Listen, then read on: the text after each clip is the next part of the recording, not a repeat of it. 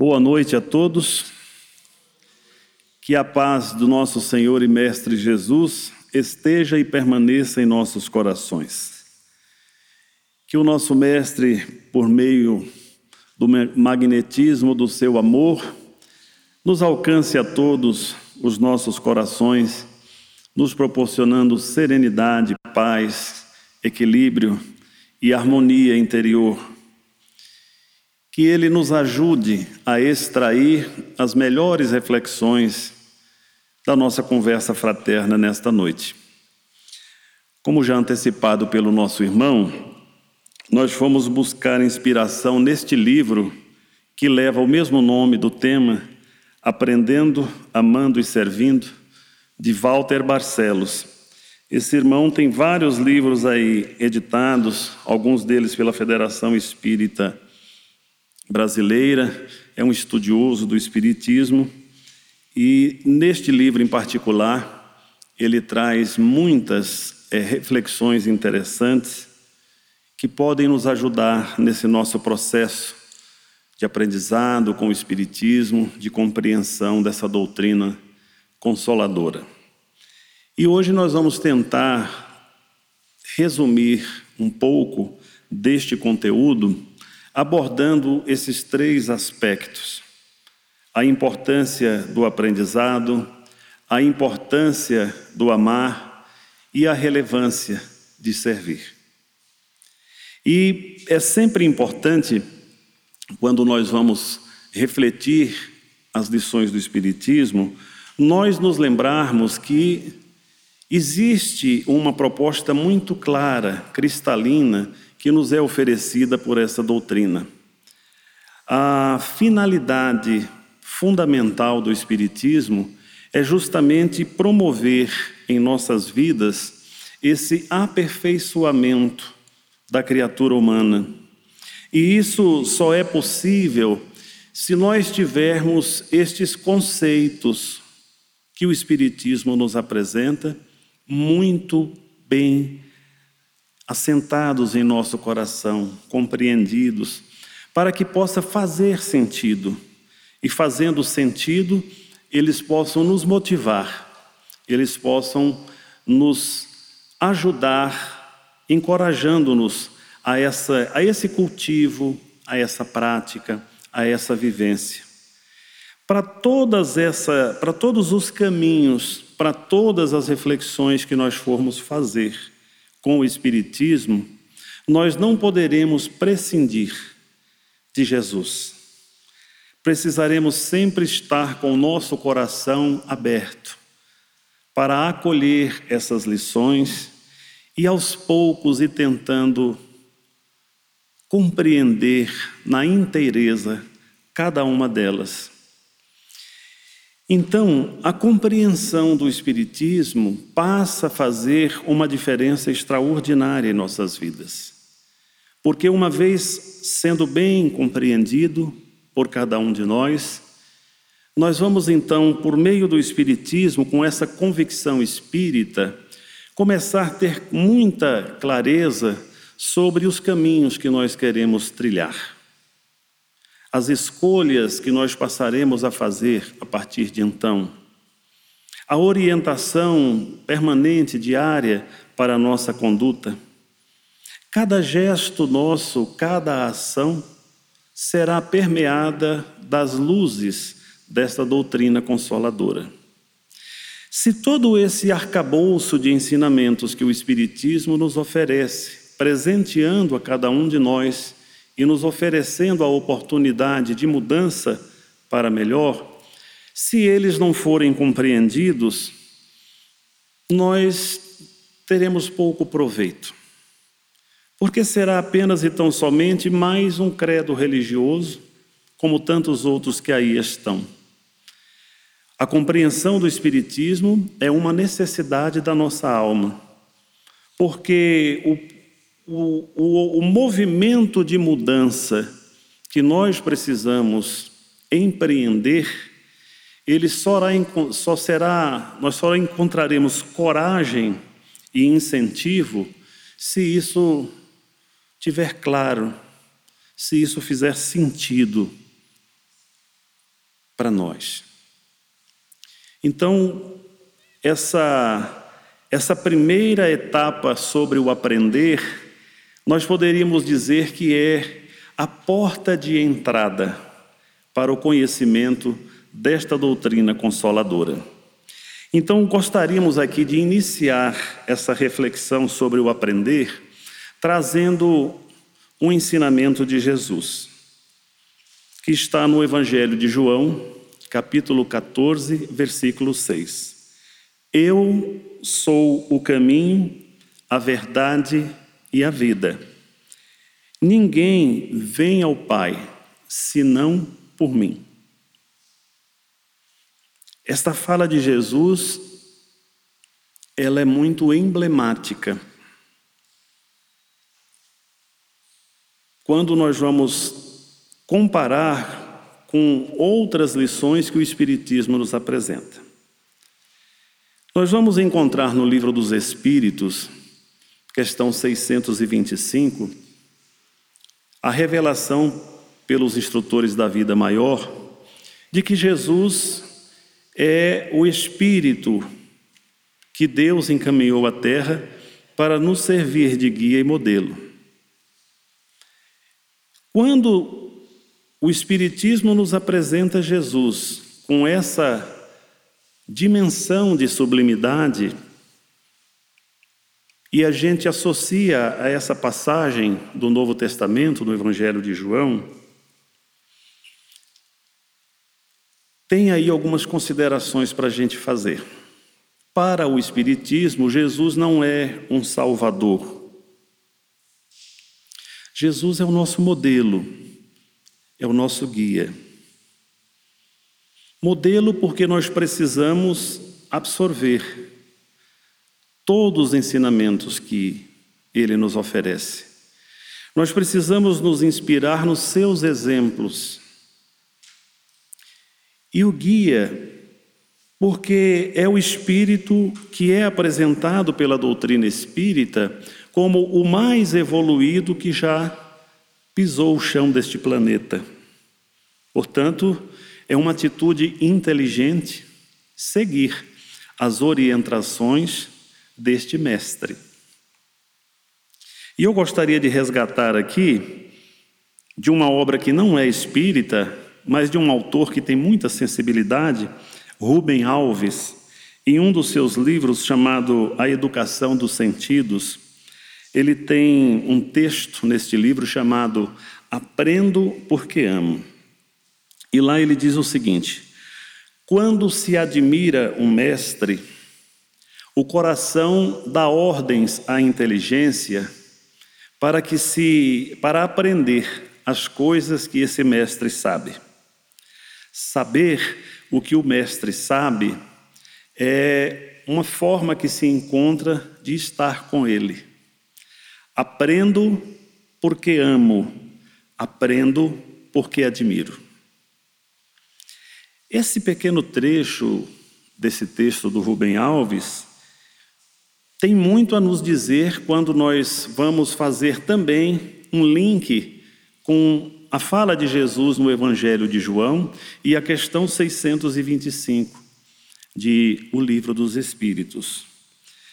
Porque se Jesus é esse caminho, se ele é verdade e se ele é vida, e ele ainda afirma que ninguém vai ao Pai senão por ele, então nós precisamos redobrar o nosso esforço e a nossa atenção para estarmos atentos a tudo que este Espírito tenta nos ensinar há pouco mais de dois mil anos.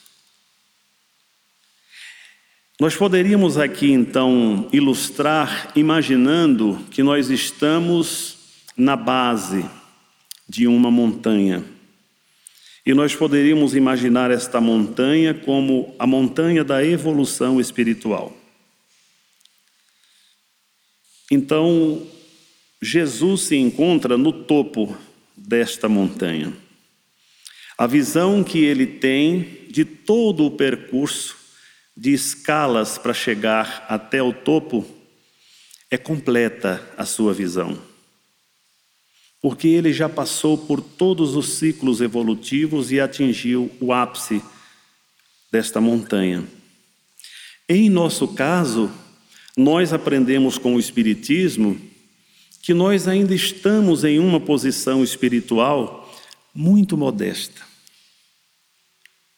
Que nós ainda somos portadores de um volume muito grande de inferioridades, de necessidades de aprendizado, de desenvolvimento da nossa capacidade de amar, de desenvolvimento de tantas outras virtudes, e que todo esse processo ele vai se sucedendo à medida que nós vamos avançando na escala evolutiva desta montanha.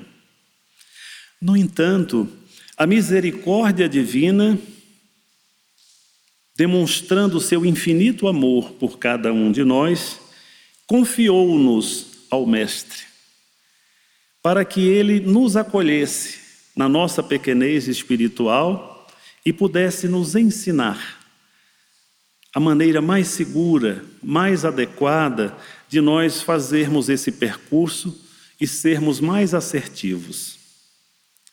Então, a compreensão desta reflexão pode ser muito útil para nós. Porque com tudo aquilo que nós já conseguimos aprender, com todo esse conhecimento que nós imaginamos ter, nós precisamos nos lembrar que estamos ainda na base desta montanha. E quem está na base da montanha está muito mais perto do ponto de partida do que do ponto de chegada. As suas limitações ainda são muitas e a sua visão também é limitada. Por isso é necessário um movimento de humildade, que é a primeira condição que nós precisamos nos conscientizar para vencermos a nós mesmos. O grande desafio nosso não é vencer o mundo, mas é vencer a nós mesmos. Vencer as nossas mazelas íntimas, nosso orgulho, nosso egoísmo, nossa tola vaidade, os ranços de hipocrisia ainda presente, de personalismo. Tudo isso é necessário humildade para reconhecermos ainda a existência dessas condutas equivocadas e assumirmos um compromisso íntimo de promover essa mudança. Daí a necessidade de compreender estas etapas, etapas que o Espiritismo busca colocar à disposição de cada um de nós.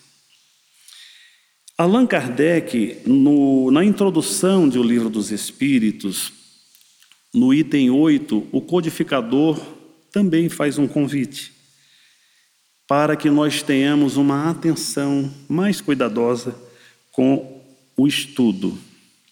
Sede laboriosos e perseverantes nos vossos estudos, a fim de que os espíritos superiores não vos abandonem, como faz um professor com alunos negligentes. E aqui é importante nós refletirmos que esse convite que é feito para o estudo não é para que nós construamos uma intelectualidade estéreo, mas é para que nós tenhamos clareza do nosso propósito de vida, daquilo que nós de fato estamos fazendo aqui nesta romagem terrena, conhecendo essa dinâmica da vida, sabendo que nós estamos aqui com um propósito. E esse propósito é de edificação, é de redenção das nossas almas. E por isso o tempo é precioso, porque ele é breve e passa muito rápido. Então, quanto mais depressa nós pudermos dar esse tempo nosso para compreender o Espiritismo e essa compreensão chegar até nós, nós estaremos mais habilitados para andar de maneira mais consistente e compreendendo melhor cada ensinamento que Jesus nos oferece. Essa compreensão é que vai nos fazer entender definitivamente a que caminho Jesus está se referindo. Então, esse aprendizado nós podemos traduzi-lo como a descoberta deste caminho. Ele vai nos oportunizar saber como trilhar este caminho de maneira mais segura, de maneira mais proveitosa.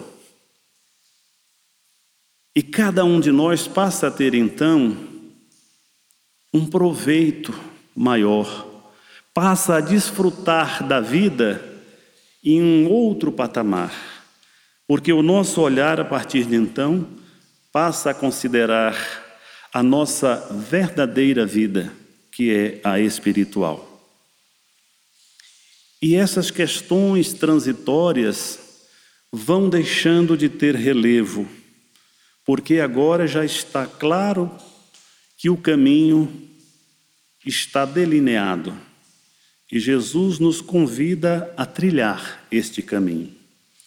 O caminho, ele precisa ser descoberto por nós para que comece a fazer sentido esse nosso esforço que o Espiritismo nos convida a ter, de vencer as nossas más inclinações, de superar a nós mesmos e começar a despertar em nós esta essência divina que cada um carrega consigo.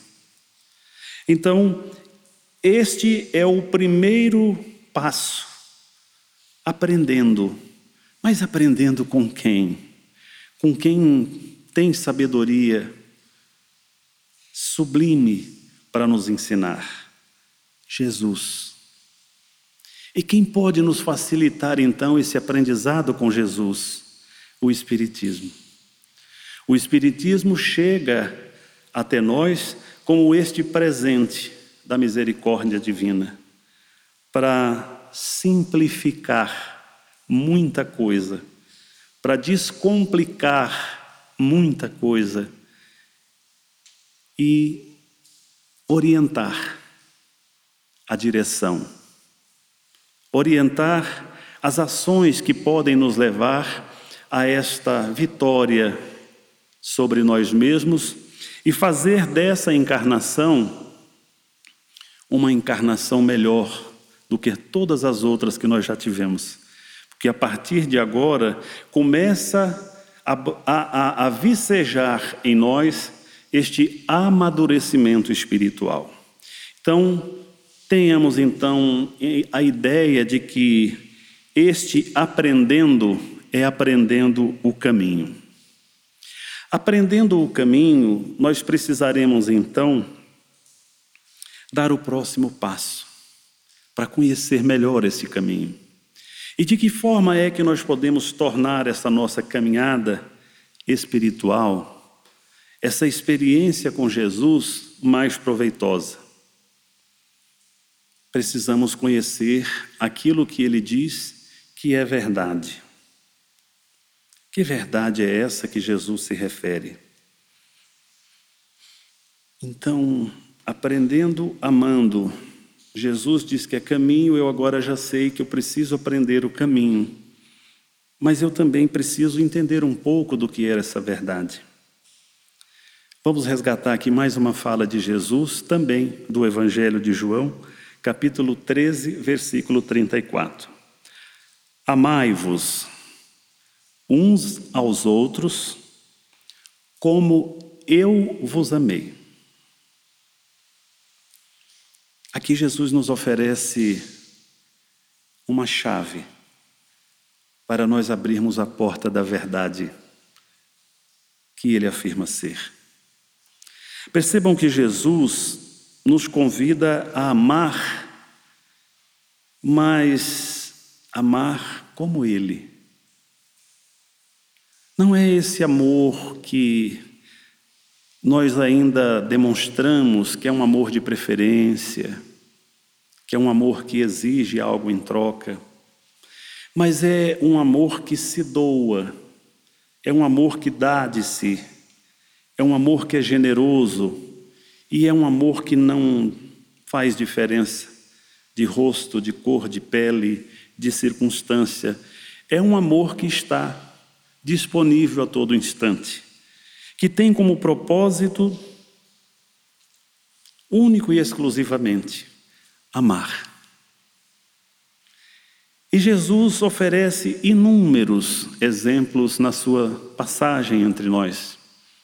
Chega à conclusão para nós que amar se aprende amando, não tem outro jeito de sentir e viver essa verdade. Emmanuel, no livro Instruções Psicofônicas, tem uma mensagem belíssima, uma oração, oração rogativa, que ele, em um trecho dessa oração, ele diz o seguinte: que apesar de amadurecidos para o conhecimento, muitas vezes somos crianças pelo coração, ágeis no raciocínio, somos tardios no sentimento. Olha quanta beleza nesse ensinamento de Emmanuel. Com essa fala de Emmanuel, e o ensinamento de Jesus, nós podemos então compreender que esse, essa verdade a que Jesus se refere, ela não é um conceito acadêmico. Que essa verdade que Jesus se refere ser é uma experiência. E é uma experiência que precisa ser vivenciada para sentir essa verdade em toda a sua amplitude. Então, essa verdade nós podemos interpretar como tudo aquilo que nos leva a fazer o bem. Todo movimento de bondade nosso, especialmente se ele for desprovido de qualquer interesse, é um movimento de verdade.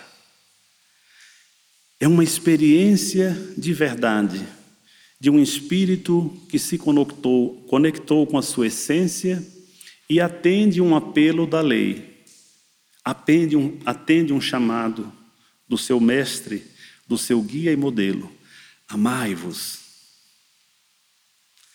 Então, essa experiência de amar é que vai nos introduzir nesta verdade que Jesus afirma ser. Porque é buscando o exercício do bem, o trabalho desinteressado, o cultivo do amor, que nós estaremos cada vez mais conectados com Jesus caminhando no mundo em sintonia permanente com esse Mestre, nutrindo-nos das inspirações que ele nos endereça, das esferas sublimes do amor. E a partir dessa experiência, nós vamos perceber que Jesus vive em nós, nas nossas ações. E é nesse esforço constante de todo dia, de todo instante, que nós teremos a oportunidade nessa nossa caminhada, algum dia, talvez quando estivermos alguns algumas etapas dessa escalada, dessa montanha evolutiva acima, poderemos afirmar como Paulo: já não sou eu quem vive, mas é o Cristo que vive em mim. Porque tudo o que ele fazia recordava mais um ensinamento de Jesus. Eu e o Pai somos um. Quando Paulo faz essa referência que o Cristo vive nele, é porque ele absorveu a compreensão integral de tudo aquilo que Jesus lhe ensinou e passou a fazer sentido amplo em sua vida. Então ele se entregou totalmente, sem reservas, a essa mensagem. Isso tem muito para nos dizer.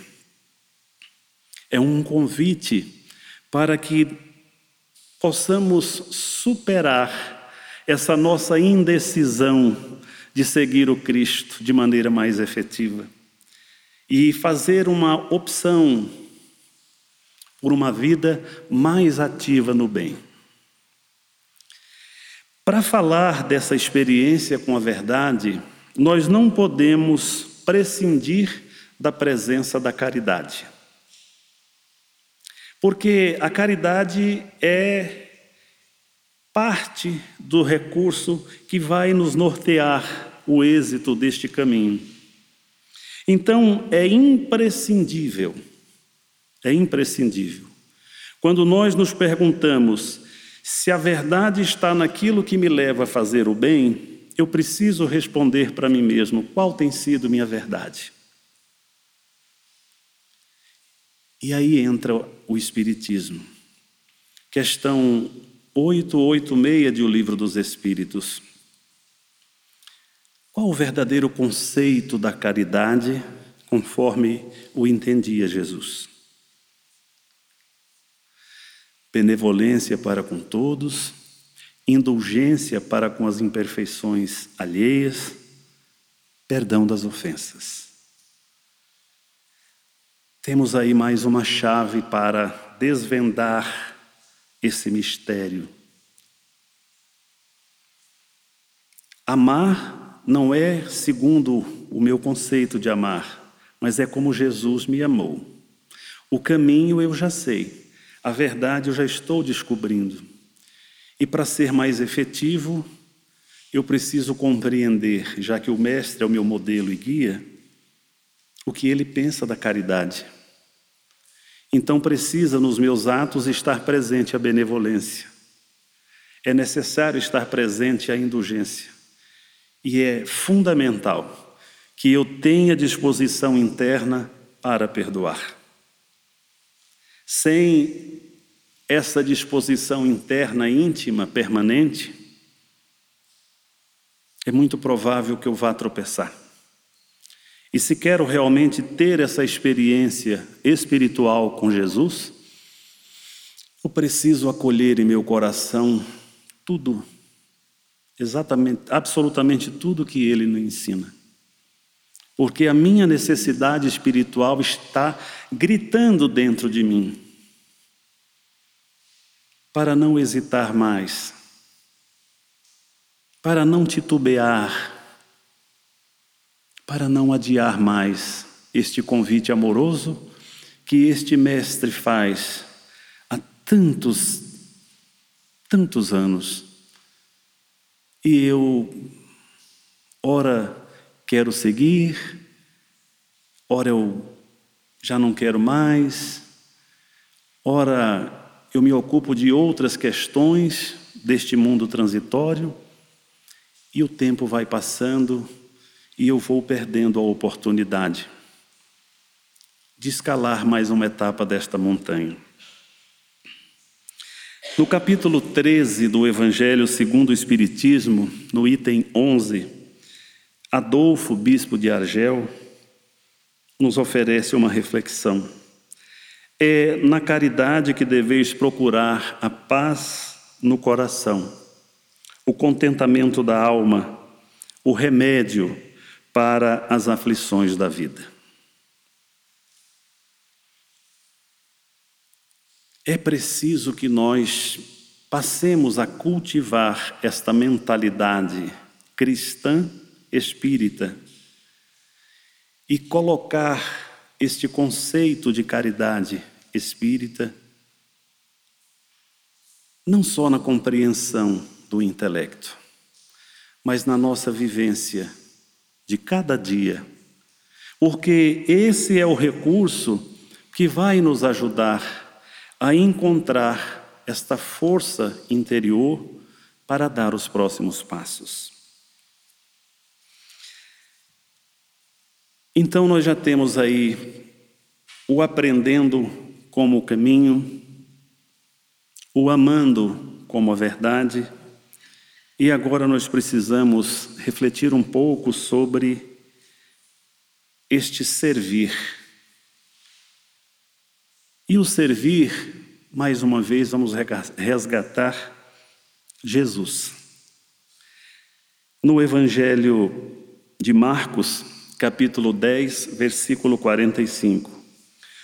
Pois nem mesmo o filho do homem veio para ser servido, mas para servir e dar sua vida em favor de muitos. Observemos que o Mestre, o Espírito que Deus encaminhou à terra para nos servir de guia e modelo, este mesmo Espírito que nós, os espíritas, compreendemos como o governador espiritual do planeta, ele afirma que nem ele veio ao mundo para ser servido, mas para servir. Talvez aí agora nós tenhamos então quando Jesus fala que Ele é caminho, que é verdade e vida, que vida é essa que Jesus se refere? É uma vida que se traduz na generosidade cristã. E nós poderíamos então agora concluir um pouco dessa nossa reflexão depois de percorrer essas etapas.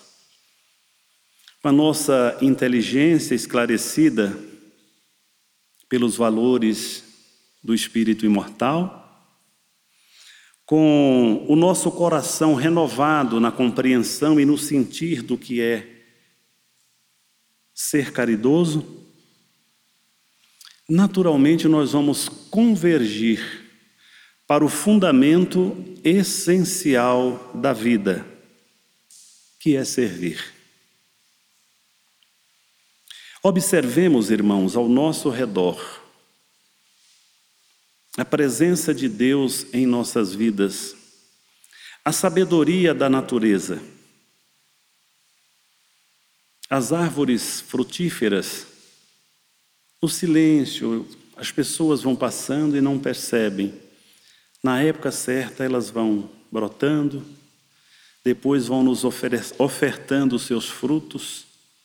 Frutos esses que começaram com uma pequenina semente, que foi desenvolvendo-se, se tornou aquela árvore extraordinária e bela, e hoje, quando as pessoas se aproximam, ela alimenta multidões com os frutos daquilo que ela está oferecendo, servindo. Observemos que Deus nos apresenta vários vários momentos na natureza que a conclusão não é outra senão de servir. Às vezes para encantar os nossos olhos, nos acalmar o coração, às vezes para saciar a nossa sede, às vezes para saciar a nossa fome, às vezes nos, nos permitindo um momento de enlevo, perfumando o nosso redor. São muitas as experiências que nós podemos ter nessas demonstrações singelas que o nosso Pai Criador nos convida a fazer como Ele ilustra em várias oportunidades. Sirvam, a fazer como Jesus nos oferece no seu ensinamento. Eu não vim para ser servido, mas para servir. Então aí nós temos agora essa etapa para compreender melhor quando Jesus fala que Ele é caminho, que Ele é verdade, que Ele é vida. O sentido essencial da vida para nós, os cristãos, é servir. E é servindo que nós estaremos amando como Jesus amou. E aqui vale resgatar mais uma questão do livro dos Espíritos, a questão 643. Quando o codificador pergunta para os instrutores da vida maior se haverá alguém que, pela sua posição, não possa fazer o bem. E a resposta é extraordinária: não há quem não possa fazer o bem. Apenas o egoísta nunca encontra ensejo de o praticar.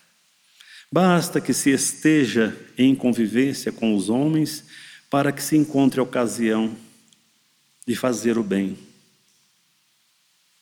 E não há um dia que não surja essa oportunidade.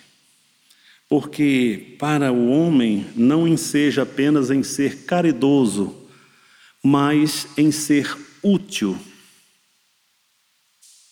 Todas as vezes que for convocado a servir.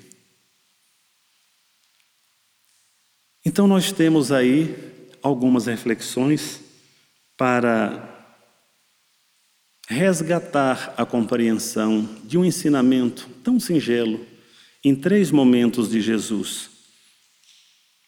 Quando ele nos recomenda segui-lo.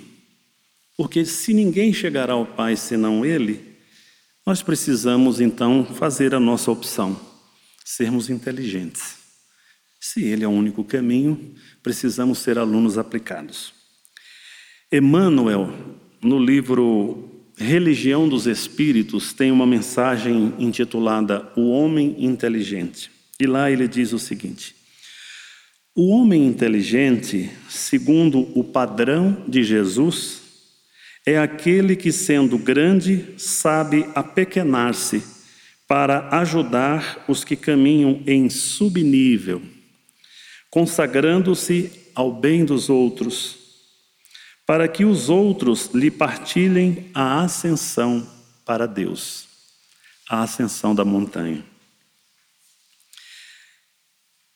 André Luiz, no livro Conduta Espírita, discografia do Valdo Vieira, mensagem 42, perante a instrução. O Espiritismo expressa, antes de tudo, obra de educação, integrando a alma humana nos padrões do Divino Mestre. Então fica aí essa oferta de reflexões para nós, e para concluir este momento, eu gostaria de resgatar aqui uma singela mensagem que pode ser encontrada no livro Antologia da Espiritualidade, autoria de Maria Dolores, psicografia de Francisco Cândido Xavier. Onde estiver Jesus. Onde estiver Jesus, alma querida e boa, ilusão, erro, falha aconteçam embora, ainda mesmo que o mal em torno desarvora, esclarece ilumina, ampara, aperfeiçoa. Onde estiver Jesus, nada se diz à toa. O engano pede luz onde a verdade mora. A caridade reina, a esperança, ora ora, alteia-se mais bela, o trabalho abençoa. Onde estiver Jesus, humilhado ou sozinho, nas desfigurações e aleives do caminho, inflama-te de amor, sol ardente e fecundo.